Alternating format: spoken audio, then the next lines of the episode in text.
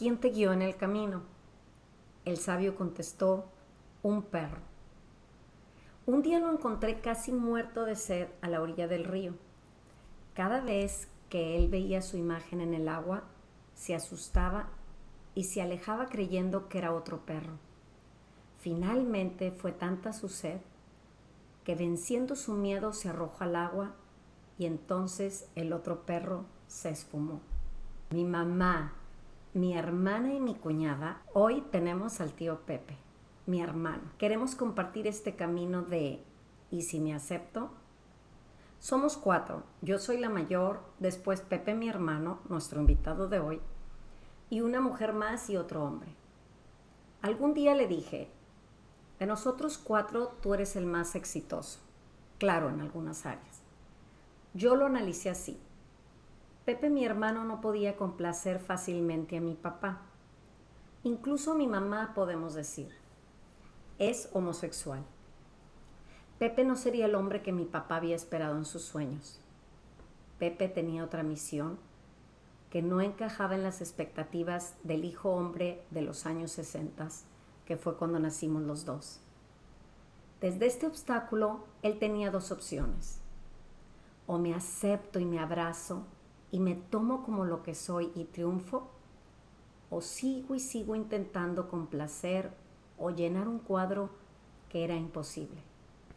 Ser la hermana de un homosexual en aquellos años para mí fue como una espinita que no localizaba pero me molestaba. A ratos me dolía y otras no la notaba. Con comentarios de mis compañeros de la escuela, de mis primos y sí, las ofensas de mi padre, a veces gritándole. Sin embargo, nunca atreviéndonos como familia a darle la cara a lo que estábamos viviendo, como si fuera algo que se pudiera esconder a ratos algo que se pudiera cambiar, como varias veces yo se lo propuse. ¿Y si vamos a un doctor?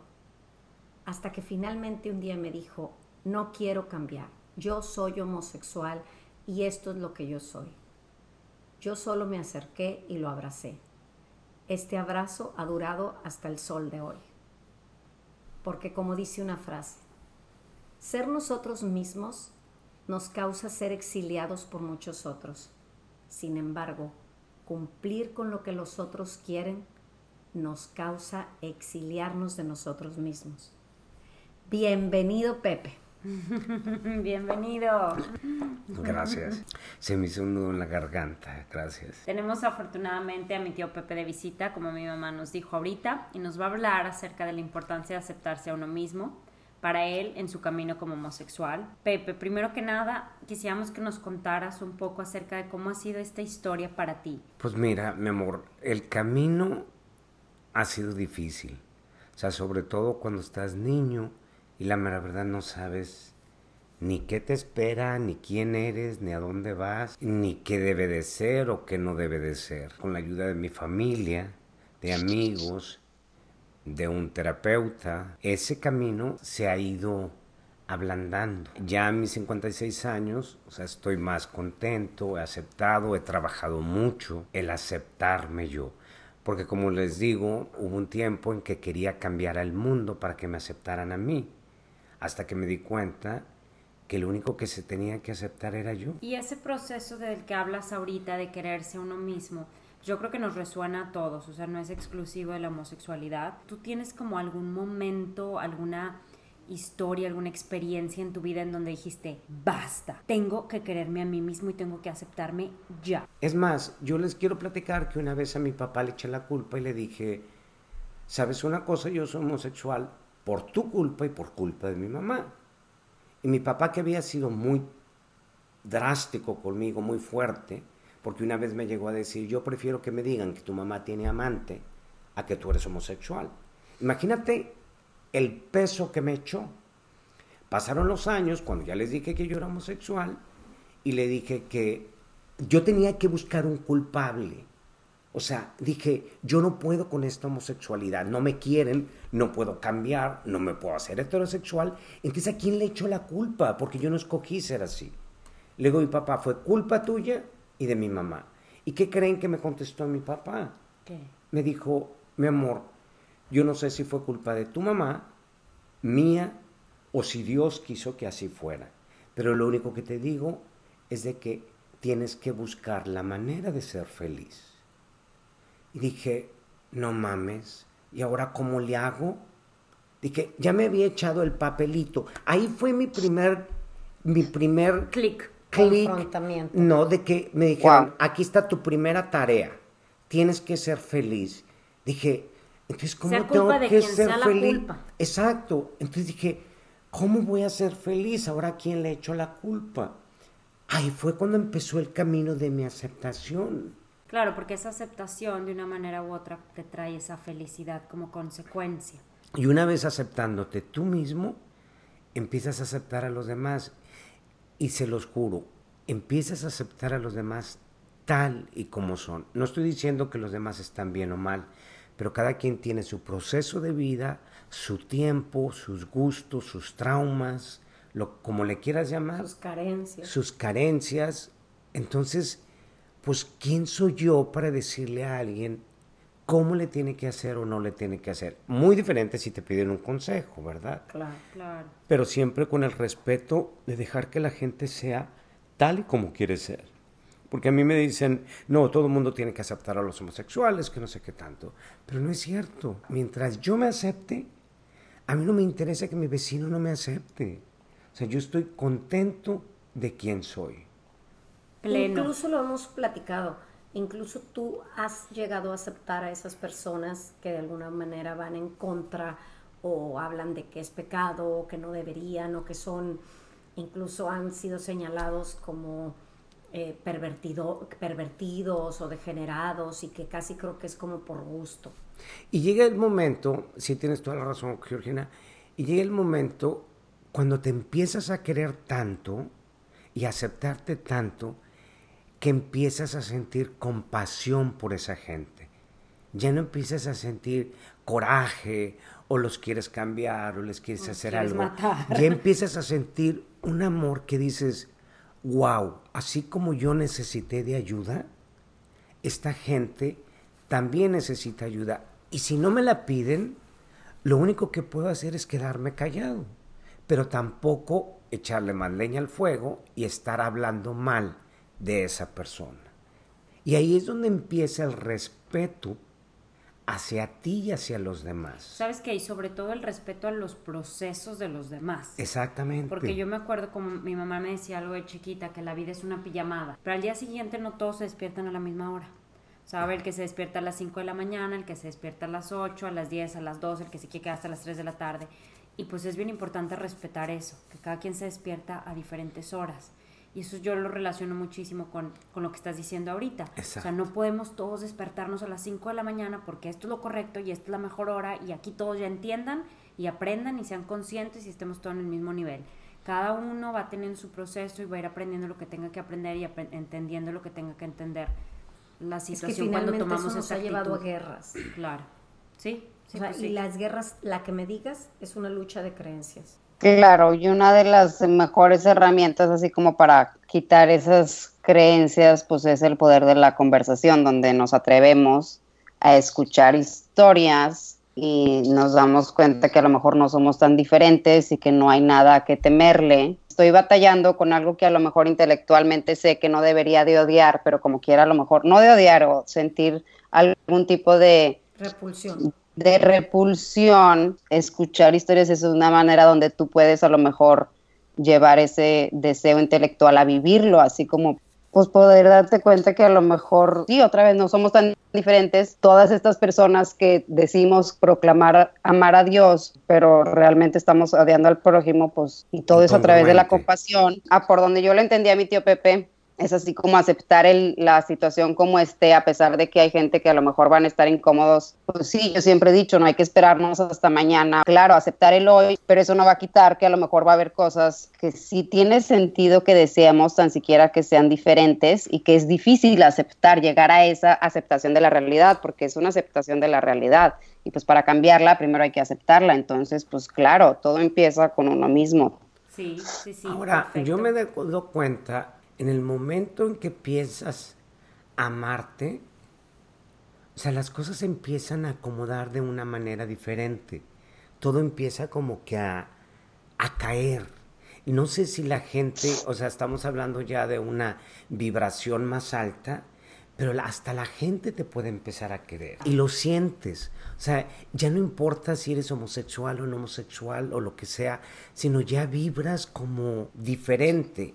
Ahora, nosotros los homosexuales, y no voy a generalizar, pero el homosexual tendemos mucho a jugar el papel de víctima, por lo que hemos creído, por lo como hemos la sociedad nos ha tratado y todo.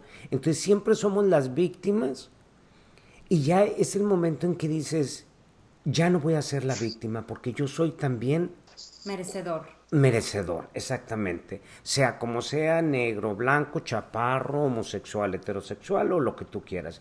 Y ahí es donde cada persona tienes que empezar a aceptarte. Aceptas tu naturaleza. Pero mientras sigas queriendo jugar el papel de víctima y que te acepten los demás, eso no va a pasar. Te podrán aceptar en tu casa y tu mejor amiguito cuando le dices la verdad. Pero ¿qué tal el vecino o el que maneja el autobús? O los que viven en otro país que Exactamente. publican artículos horrorosos. Yo tengo amigos que dicen, vamos a tal parte y, y me dicen, ¿es gay friendly esa ciudad? Yo les digo, a mí no me importa que sea gay friendly o no. Yo donde sea encajo. Gay o no gay o el otro, a mí la gente me respeta, me quiere y todo. Y yo me di cuenta que era por el respeto que yo me tenía a mí mismo. Ahí es donde empiezas a exteriorizar esa aceptación. A evidenciarlo. A evidenciar. Creo que uno de los beneficios que pasa es de hacer ese giro de no soy víctima y como quiera yo estoy bien a pesar de que la sociedad me está dictando de que no. Es ese cuestionamiento o esa cultura de reflexión para darte cuenta que no todo lo que nos dicta el exterior es real y entonces dices, pues que otras cosas a lo mejor no son verdaderas y yo estoy midiendo todo mi valor y mi bienestar en esas cosas que nos han dictado siempre. Entonces tú dices, si esto tan esencial no es verdadero que otras cosas, entonces más fácil cuestionas y más, más difícil obedecemos. Sí, sí, sí, me encantó eso que dijiste, Andrea. Y aparte, sabes que ahorita con lo que estaba diciendo mi tío, siento que también mucho de eso, por ejemplo, que te preguntan, oye, ¿y esa ciudad es gay friendly o lo que sea? Muchas veces también dejamos que el miedo dicte nuestras vidas y que el miedo nos guíe Exactamente. Y, que tomamos decisiones en base al miedo. Entonces yo siento que lo que tú estás que cuando proponiendo. Tú te proponiendo, cuando tú te aceptas realmente, dejas de sentir ese miedo también. ¿Por qué? Porque no tienes dudas de quién eres, porque estás dueño de ti. Y lo más mágico es de que la gente te empieza a querer. No me gusta hablar de cosas religiosas, pero como dice en la Biblia, busca el reino de Dios y el reino de Dios es algo espiritual, algo amoroso, algo compasivo, todo vendrá por añadidura. Cuando tú empiezas a amarte, todo cae por su propio peso. Sí, porque yo creo que esta aceptación, este amor, esta alegría, esta paz, tienen una frecuencia vibratoria totalmente opuesta al miedo. Y ahora hay que tener cuidado, o sea, y esto es muy personal, bueno, el secreto es amarse, pero ahí no se acaba la tarea, la tarea sigue porque tienes que amar al prójimo. Y como decía Andrea también, hay que entender el proceso de cada uno. Y ahí es donde empieza el amor y la compasión hacia los demás. Entonces, de verdad, he llegado a cumplir el círculo que ya somos uno. Entonces el círculo ya lo cerramos. Pero mientras yo nada más me ame a mí y odio al vecino, o a la prostituta, o a la lesbiana, entonces dices, ya no funcionan o a como yo más he entendido y como más se me ha hecho fácil amar a ese prójimo que vaya es difícil de amar justamente al que al que tú crees que está mal pues justamente a ese hay que amar más. Exactamente y está bien difícil es horrible o sea no no no, no les puedo explicar lo difícil que es mi amor pero ¿sabes pero al final del día es lo que me da mi certeza y paz. Mi amor yo crecí con tantos miedos y luego en mi adolescencia era tanto el dolor, las humillaciones, pero vas creciendo y te vas haciendo cada vez un poco más maduro, que es lo que nos trae los años, la edad. Y yo llegué un momento a entender, dije, wow, el propósito de mi vida ahorita es el perdón. Dije, eso es lo que tengo que hacer ahorita, o sea, trabajar con el perdón. Y me agarré una lista de gente de la que tenía que perdonar, que luego me di cuenta que no había nada que perdonar, que la gente lo hacía por ignorantes, o por un dolor que traen, o por lo que tú quieras. Regresando a algo que habíamos platicado antes, que Andrea había comentado de la importancia de la comunicación, de la importancia del diálogo, que cuando conoces a alguien realmente te das cuenta que muchas veces estos miedos y estos odios surgen, como lo dijiste ahorita, por ignorancia o porque nunca nos hemos dado la, oportunidad de convivir con alguien y de estar con alguien. Yo me acuerdo, no sé si lo quieras compartir, tío, una historia que nos habías contado, que estaban tú y mi mamá en Cancún. Estábamos Georgina y yo en Cancún y ya se nos habían pasado las copitas y estábamos con una pareja de ingleses, un señor y su esposa, ya grandes, y Georgina le dijo, mi hermano es gay. Eso ya hace un chorro de años. Y yo así como que cállate. Ay, no, que, se, que se sepa, que se sepa. Y yo todavía... Total que cuando se terminó la noche, el, yo no sabía que el señor tenía una enfermedad de sus músculos, no podía caminar. y como ya andaba más borracho, lo agarro yo le digo... Yo te ayudo. Yo te ayudo. Y me dice, ¿quién iba a decir que yo hablando tan mal del homosexual, un día me iba a apoyar de uno para que me ayudara a llegar al cuarto de mi hotel? Y, me dio un beso. en la boca. que quede claro. no. entonces, con la lágrima entonces ahí es donde te digo, yo no sabía que él era homofóbico. Nadie sabíamos, estábamos platicando muy bien. Pero ¿qué fue lo que hice yo? Ayudarlo. Y eso lo movió, porque el mío era un gesto de amor.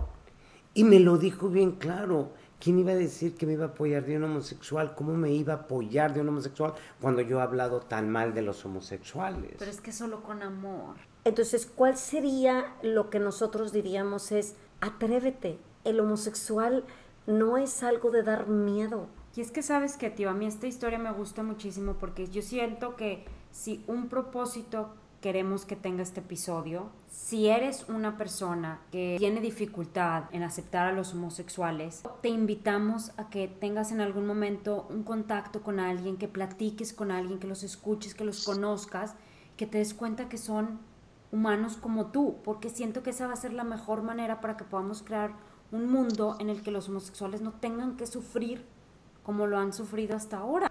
Yo pasé muchos, muchos años peleando era un contra, yo no sé si por eso tomaba, por eso fumaba, por no sé qué hacía, hasta que llegó el momento en que dije, Pepe, acéptate tú, quiérete tú. Entonces fue cuando dejé de ir en contra de la corriente y dejé los, dejé los peces pasar al lado de mí.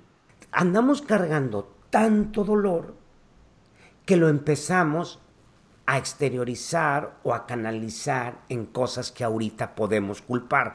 En lugar de trabajar, me hizo daño mi papá o me hizo daño mi mamá. Porque cuando sanas esa herida, dices, me encanta ser homosexual, porque ya vivo de lo lindo.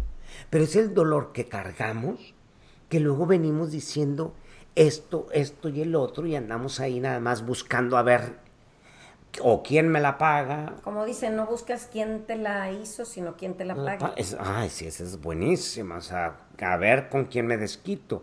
Pero es porque sigo trayendo yo esas broncas. Y, yo les invito a que experimenten el día que estén en paz. Puede venir alguien y no los mueve ni tantito. Pero si yo tengo coraje ahorita conmigo, en la primera que mosca que pase, ya he hecho madres. Ya pasé muchos años de mi infancia, de mi adolescencia y parte de, adultez. de mi adultez, donde estaba tratando eso. Hasta que dije, no vas a lograr eso, no vas a poder cambiar al mundo. Es que la y yo le digo ahorita, tú sé el cambio que quieres ver en el en mundo. El, exactamente. Eso lo dijo Gandhi, ¿no? Sí.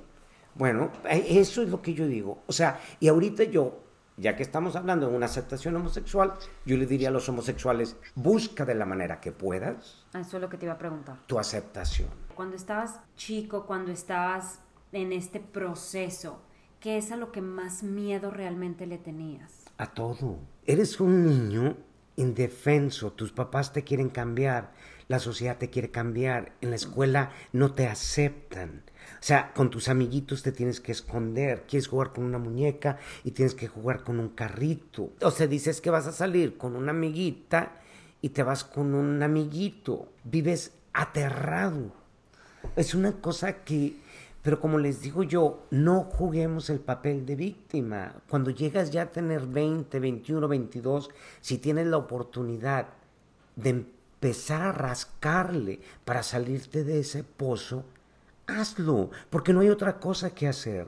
Tenemos que buscar la felicidad y la paz en uno mismo. También es importante, así como en ese buscar esa aceptación, no clavarse al principio lo que se recomienda en el por qué, así como no, no, no se va a encontrar esa hebra, o sea, no, no, ahorita lo importante es así fue, así está la baraja y, eso también llega el turno de ya no soy víctima de las circunstancias, esto soy pues lo que soy y lo que va a seguir siendo. Mi amor, y eso, eso que dices es bien cierto, el papel tuyo, el de la Geo, el de Georgina, el de Andrea Torres, donde dices, ese homosexual todavía no tiene el tiempo de cambio o todavía no sabe cómo, pero uno como espectador le, hay que empezar con ese respeto. Ese apoyo. Con ese apoyo solamente quedándome callado escuchando. Ya eso es un, una maravilla, como porque nos encanta ir a una fiesta y decir, es que te fijaste, esa chavita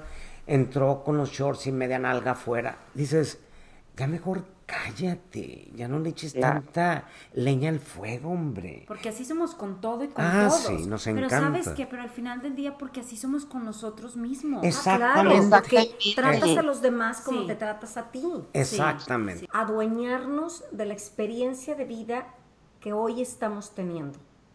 Y en lugar, para complementar lo que Andrea decía, en lugar de por qué yo, y sí me acuerdo que algún día, no sé si tú te acuerdas, Pepe, algún día me dijiste, ¿por qué yo fui homosexual y no tú? Entonces estás en esa búsqueda de por qué yo, o por qué yo soy así, y por qué no el otro.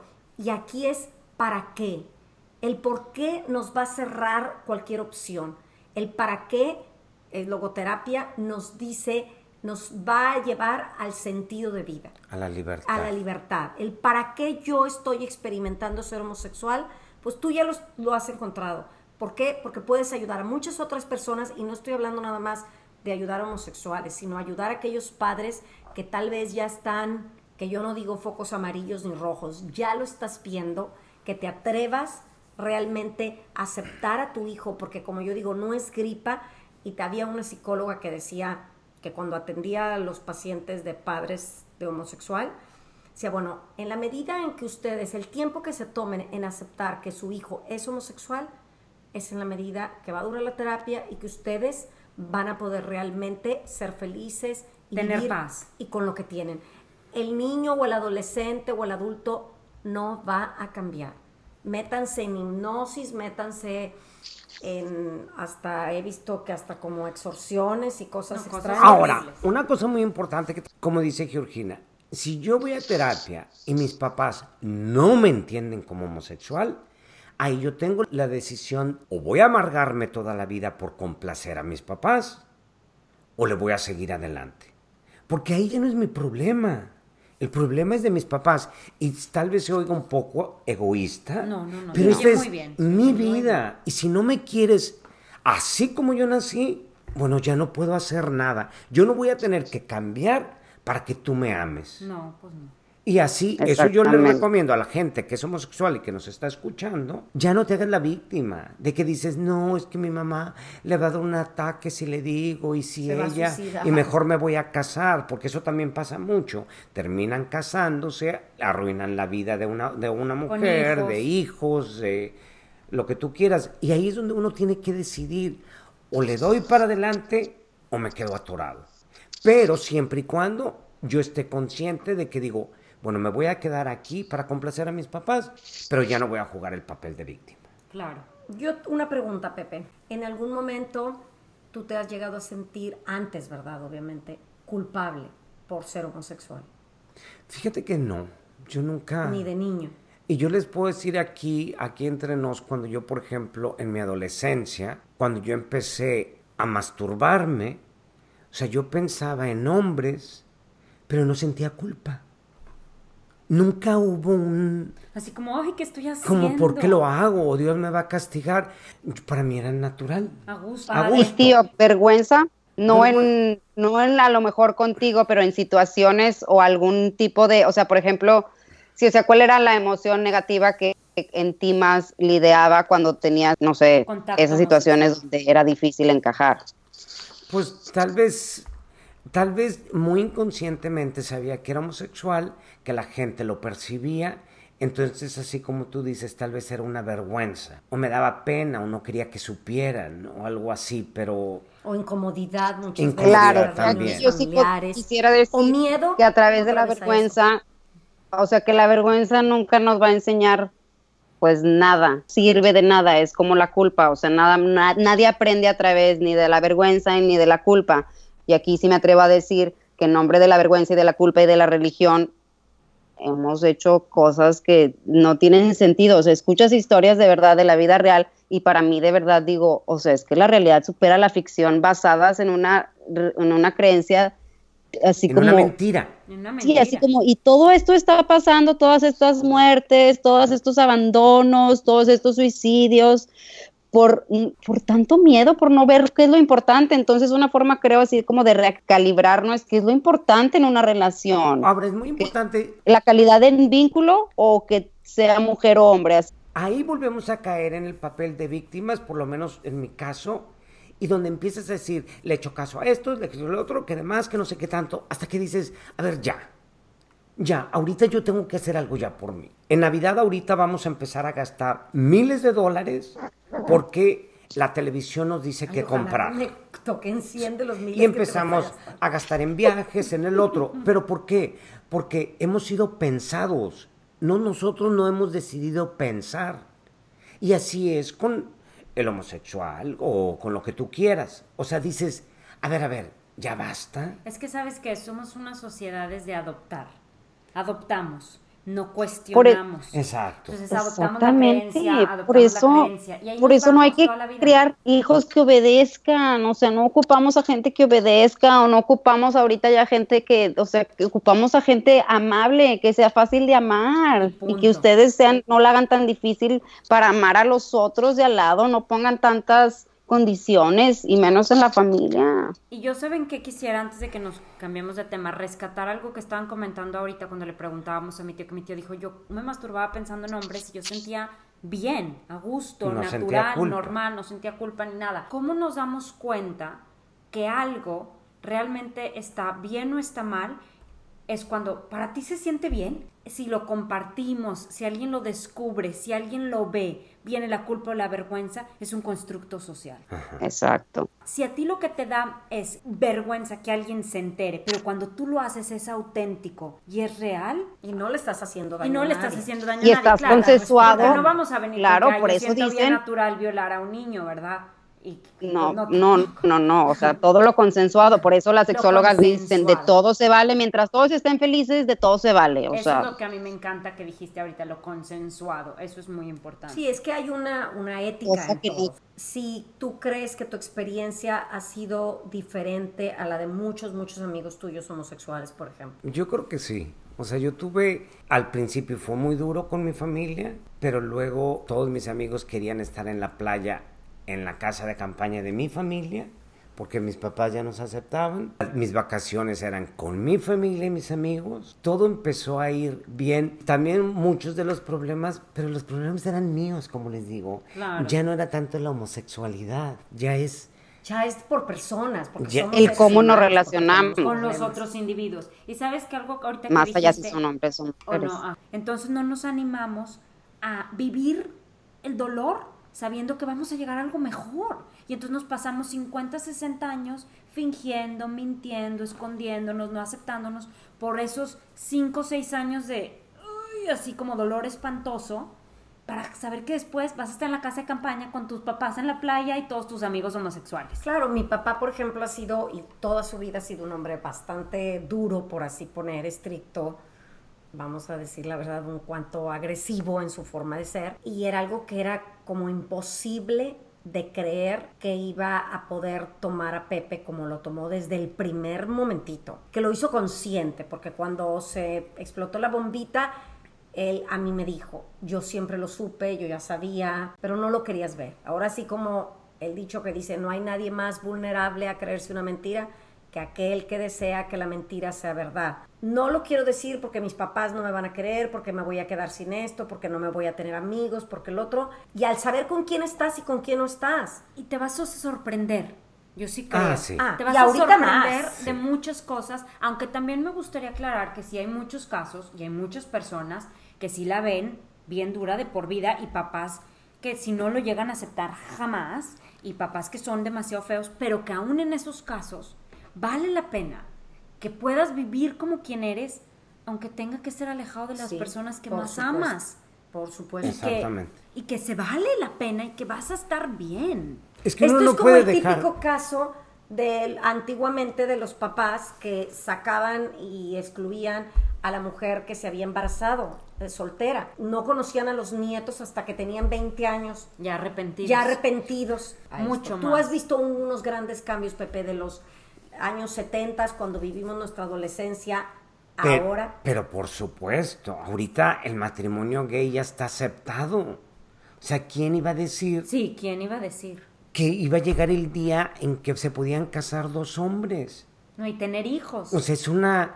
Y ahora, el nivel de conciencia ahorita de gente ha cambiado mucho. sí. Donde sea el homosexual es como si nada. Claro, todavía sigue habiendo problemas, pero sí ha habido una, un cambio de conciencia. es parte del gran esfuerzo que han hecho muchos homosexuales y mucha gente no homosexual en aceptar el hecho de que un homosexual diga, soy homosexual, me acepto, quiero vivir en paz y quiero vivir feliz. Eso es como un ladrillo al caminito de que el día de mañana todos podamos vivir más a gusto. Por personas. supuesto, por supuesto. O sea, eso es incuestionable, ¿verdad? Mamá. En algún momento, cuando, no sé, ustedes eran niños, tuve amigas que decían, ah, no, a mí que no me vaya a salir con sus mugreritos o joterías, porque aquí homosexuales no se aceptan. Y se los decía de niños como si ya los niños pudieran decir, ah, aquí no puedo, no. No, así como si pudieran decir, ah, no, no me conviene, mejor ya me cambio. Ajá. Entonces, cuando pasó el tiempo, yo decía, teniendo yo más experiencia en esto, yo decía, yo los veo, pero clarito, fulanito, que lo veo que va que... En aquel momento podrías decir tú, ay, ojalá que sí.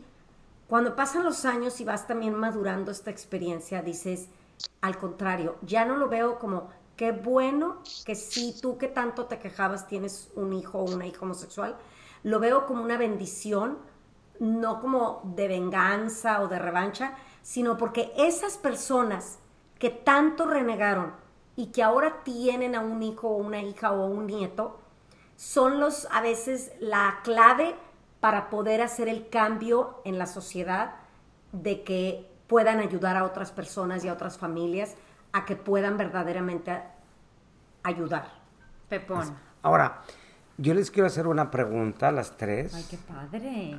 ¿Por qué creen que ha habido una aceptación ya mayor hacia los homosexuales, el matrimonio gay? Yo creo que como humanidad vivimos una evolución. Y yo voy a tomar, a retomar una frase de mi gran maestra venerable Damcho que dice, la experiencia del amor es la no dualidad.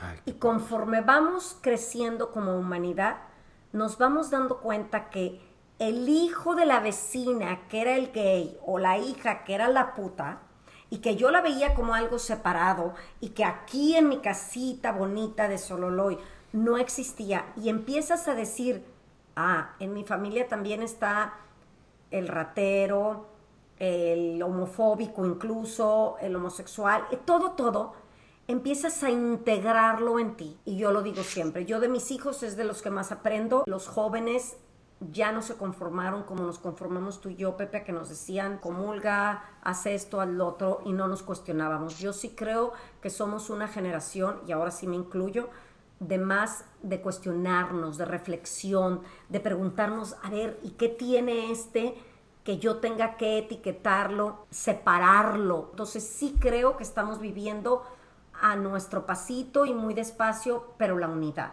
De Es- darnos cuenta que al final todos somos lo mismo y somos personas Qué hermoso. Claro, sí. claro. Cuando un homosexual se acepta, se empieza a crear una evolución en la sociedad, se empieza a permitir más, se empieza a entender más, se empieza a aceptar más. Entonces se me está ocurriendo como unificarlo desde una perspectiva sociológica. Todas las revoluciones empezaron por la gente estaba enojada y porque Claro. se dieron cuenta que el cambio era posible. Así como, ah, se puede cambiar. Entonces, en el nivel personal, ese enojo lo supieron canalizar y hubo cambios. Para eso sirve el enojo, para darnos ese lugar que merecemos, de una manera interna o externa. A lo mejor va a ser un proceso interno, pero es una manera de canalizar y otra vez, no está mal el enojo, es cómo lo expresamos, no está mal la ansiedad, es cómo reaccionamos ante la ansiedad. Si te das cuenta que hay una injusticia y ahí es donde el enojo es importante y es beneficioso. Y es validar, y es la dijiste. función, es natural, es parte de, es, Es es aceptación, organizado. es parte del proceso, es, es Claro. natural sentir enojo. Y claro que ha habido un cambio ya mundialmente. Es que si nos ponemos a ver a lo mejor nuestras tres respuestas y lo que todo lo que nos has estado diciendo es justamente como el amor, esa chispa de atracción que parece el amor al principio,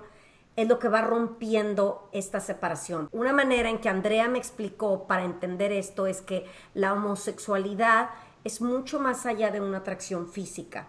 Alguna vez un homosexual me dijo, yo me puedo acostar con una persona de mi sexo opuesto, pero yo voy a amar a alguien de mi sexo.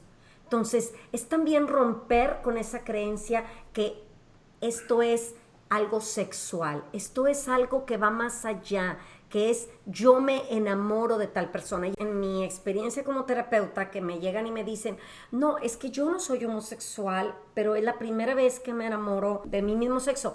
Y yo ha sido tanto que me lo han dicho esto, que ya estoy verdaderamente empezando a creer que va mucho más allá de ser homosexuales. Es el amor que a veces tú sientes por una persona, puede ser hombre o puede ser mujer, y que se da la atracción sexual. De que, o sea, si hay algo líquido en esta vida es la sexualidad. O sea, y Wow. entonces hay gente que está muy arriba en su aspecto de atracción del mismo género, mismo sexo, pero todos nos salpiqueamos de repente de otros. No uno cancela al otro. Te pueden gustar muchos sabores de nieve. Para todos hay. Para todos. Pues, hay, pues, yo, todo fíjate que hay. yo una vez dije, no, homosexuales sí existen y heterosexuales. Pero los bisexuales no. Pero los bisexuales no. Esas ya son chiflazones han que sufrido gustan tanto. hombres y mujeres. Y me dijo una amiga mía que adoro, una colombiana que es psicóloga, me dice, a ver, a ver, explícame. ¿Tú quieres que te entiendan a ti como homosexual y a los heterosexuales? ¿Y por qué no habría de haber bisexuales? Exactamente. Ahí es donde yo todavía no me aceptaba, donde decía, nada más yo, que me acepten a mí, que acepten a los heterosexuales. Me dice, no, Pepe, hay homosexual, heterosexual, Bisexuales, bisexuales, ajá. O sea, todo. hay unos que les gustan hombre, mujer. clase que daba tenía que explicar, bueno, todo lo que es homosexual, transgénero, bisexual, etcétera. Y leí en alguna parte esta frase que me gustó muchísimo, que nos servía también para explicarle a los papás, era que, ¿cuál es la diferencia entre el transgénero y el homosexual? Bueno, el homosexual va a ser el que con quién me quiero ir a dormir, con un hombre o con una mujer. El transgénero es cómo me quiero yo ir a dormir, como un hombre o como una mujer. Pero yo tengo amigos que nunca le dijeron a sus papás y crecieron con los papás, ellos con su homosexualidad, pero todo fluyó bien. Como que no había, eres, no eres, el otro, que demás. Ya no le preguntaban que si se iba a casar o no se iba a casar, si tenía novio o no novia. Como que todo creció o fluyó como en el amor. Mi hijo, Punto. tal, así. Así es mi hijo. Claro, Andreona. Como en el Army, que es don't ask, don't tell. Así como sabemos exactamente qué está pasando, solamente no lo verbalices ni nada, pero todo fluye. Y que también a veces para muchas familias eso también es una realidad. Tampoco estamos diciendo que todos los procesos de homosexuales se tienen que dar con que les dije y hubo gritos y me corrieron de la casa y luego regresé a los 12 No, años. hay maneras. Hay muchas maneras y hay muchas familias que su manera de aceptar es nunca hablarlo. Están las puertas abiertas. El acto, la vida, exactamente. Y aquí te amo y aquí te respeto. Yo siento que la aceptación es esa, no tenerte que decir, mijito, Así eres tienen que homosexual, ser te las acepto", cosas. y Ya te acepto. Yo me acuerdo que te- en Tampico tenía un amigo que adoro, adoraba, ya murió. Vino su novio de Dallas a estar con él unos días, que terminó quedándose como un año en la casa de, de los papás. Y tenía su sobrinito. Ay, me encantaba porque decía, ¿dónde está el esposo de mi tío Robbie? Pero era un niño. Pero él veía como... Todo Ah, y nadie decíamos nada. Sí, o sea, claro. nos veíamos a los ojos como que... Con risa. Cállate, no digas eso. Claro, es como aquel... Pero que- como dice la Geo, o sea, todo fluía como... Es O sea, normal. como ya para los chistes esos o memes que les dicen ahora que decías Cuando ya superaste la homosexualidad. la homosexualidad, llega el, el nieto y le dice a la abuela, abuela, ¿qué harías si te traigo a mi novio? Y la abuela dice, "Mm, ¿café? o cuando el papá Pues le claro. dice al hijo, mi amor, dale un beso a tu novio porque les quiero tomar una foto. Claro, hay muchas, muchas de esas, ¿verdad? Qué O sea, si te invitan a una boda de homosexuales, ¿qué, ¿Qué harías? ¿Qué harías? ¿Qué, qué pensarías? No, hombre, que va a estar re buena. Claro. Memes hablados. Oigan, pero a ver, cuéntenos la historia de cuando ya le dicen a mis abuelos. No, esa noche fue, yo me fui de parranda, regresé, no a la hora que debía haber A regresado, las 6 de la mañana. ya andaba medio tomado, no, no era tan tarde, no era tan temprano, y mi, y mi papá me dijo, ya vienes por tus cosas, ¿verdad? Ah, y sí. le dije, sí, que al cabo ya andaba borracho. Y aparte de eso, dije ese sí como, ay, estoy hasta la madre Ya, de estar ya. de mentiras y de todo y el otro. Total que para no hacerles cuento largo, ya me dijo que no me fuera y que lo que tú quieras. Y en la mañana le dije, Pero aquí viene la... Mi mamá estaba, había venido aquí a McAllen a visitar a mis abuelos. Nosotros vivíamos en México. Entonces, mi papá, pues, éramos una familia muy funcional, ¿verdad? Y entonces me despierta mi papá y me dice, yo tenía 19 años, Pepe 18. Y me dice, Georgina, ah, tu hermano acaba de venir, acaba de llegar y yo ya lo corrí, pero tu mamá cuando llegue de McAllen me va a decir que cómo lo corrí, o sea, el que era el jefezazo. Ya, eh, con la culpa. Con la culpa de que lo corría.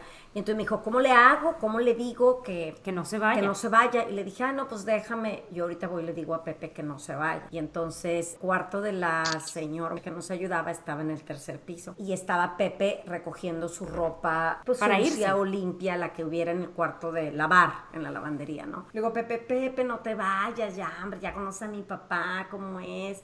Ya quédate, vete y duérmete que era casi lo que me había dicho mi papá, convéncelo de que se quede, aunque él era la autoridad y había dicho vete. Y entonces le dijo, ya quédate Pepe. Y entonces Pepe me dice, no Georgina, ya me quiero ir. Digo, no, pero no te vayas, que mira que mi papá me acaba de decir. Y Pepe me dice, es que soy homosexual. Y entonces yo me acuerdo que cruzo la cama, agarro y lo abrazo como lo estoy abrazando en este momento. Y le digo, yo te amo y te quiero. A las 5 o 6 de la mañana me despierto y yo todavía voy y le digo, Pepe, pero podemos ir a un doctor. y él dice, no quiero cambiar. O sea, sí soy. Ah, pero aparte, en ese momento yo bajo y le digo a mi papá, papi, te quiero decir algo. Y mi papá es cuando me empieza a decir, es que yo ya sabía, pero ¿por qué no me di cuenta? Y así como de risa, te lo voy a decir, me acuerdo, eso no se me olvida que sin papá, es que yo lo sabía, me acuerdo, vivíamos en Tampico, íbamos, y Pepe si se le ponchaba la llanta, a veces me hablaban a mí en la madrugada, y yo llegué a ir, y yo veía que ninguno de estos podía cambiar la llanta. y así fue. Ya, ya eso fue toda un caminar de a veces terapias, mi papá bien lindo, al otro día yo ya andaba en esto de la psicología, fuimos con Yolisma, ¿te acuerdas? Al día siguiente. al día siguiente para ver cómo se lo decíamos a mi mamá cuando llegara y todo.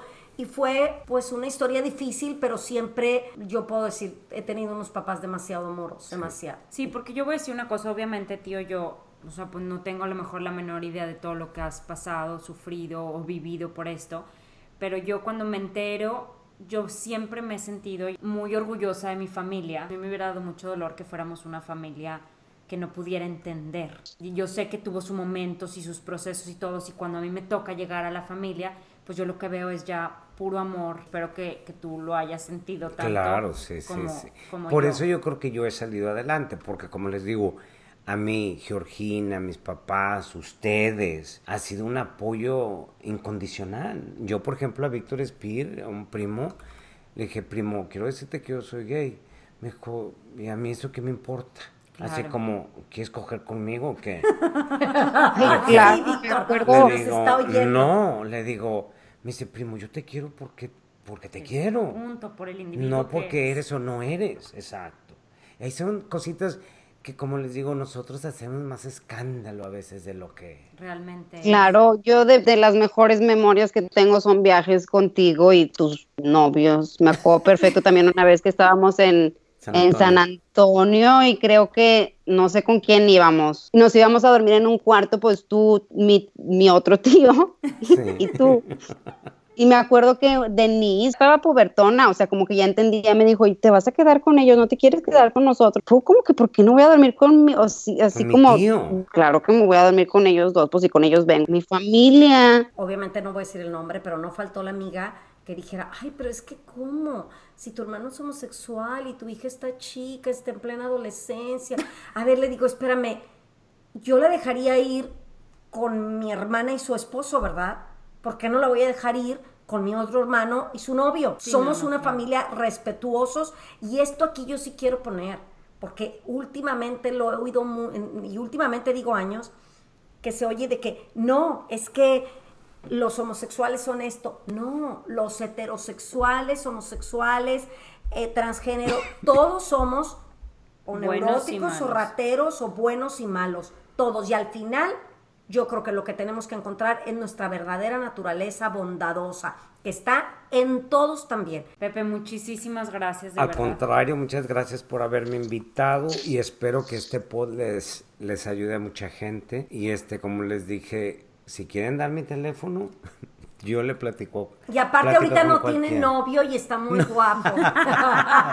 Vamos a poner el teléfono. Vamos a poner la foto. Para foto. Y el teléfono. Espérate, foto y teléfono para los que quieran ayuda o los que estén interesados en un date. Exactamente. Y de uno que ya está mentalmente más avanzadito, ¿no es cierto? Por favor. No está tan dañado. No, no es cierto, no es cierto. Pues Bueno. muchísimas gracias, Pepe. Igual aprovechamos para decirles que extrañamos muchísimo a Andrea Torres, que no pudo estar con nosotros el día de hoy porque trae ahí Causas al- personales. causas personales, pero que la extrañamos mucho y le mandamos muchísimos besos. Gracias a todos. Bye. Bye, mi amor. Gracias. Descansa.